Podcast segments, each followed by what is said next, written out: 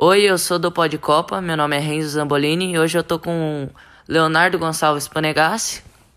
Vou entrevistar ele. Fala aí, Léo. E, e aí, galera? Bom, hoje a gente vai falar sobre a Copa do Mundo. Bom, Léo, fala aí, qual a maior curiosidade que você acha que a Copa do Mundo consegue trazer pra gente? Assim, hoje eu trouxe duas curiosidades, né? Uma que a primeira final disputada nos pênaltis foi do Brasil contra a Itália, que o Brasil foi campeão com um pênalti isolado do Baggio.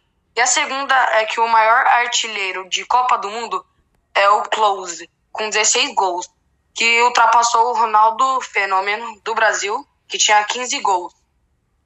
Entendi.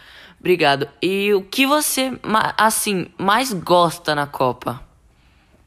Assim, eu gosto muito de que as culturas se misturam, né? De vários países. Eu gosto de colecionar álbuns.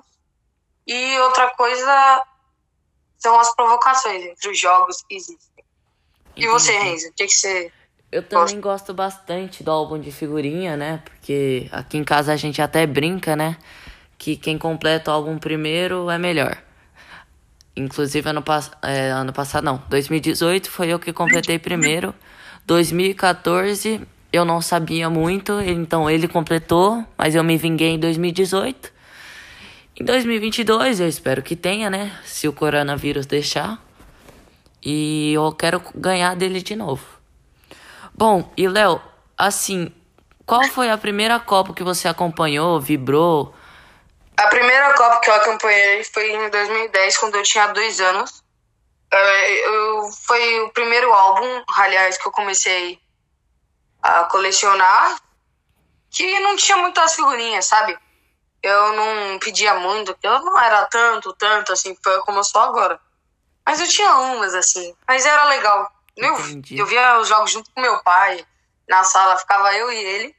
Aí quando meu irmão nasceu, em 2010, ele nasceu um pouco depois da Copa. Aí ele viu os álbuns e gostou, assim. Hoje em dia, nós três é, vamos na casa de alguém, de algum familiar para ver jogos. Entendi. Assim, eu vou confessar que eu não sou muito de ficar vendo jogos normais. Agora, da Copa do Mundo, eu amo, assisto, vibro. Bom, Copa do Mundo, né? O próprio nome já diz que ela pretende juntar o, mundo inteiro, né? Nesse evento de futebol. Bom, é isso.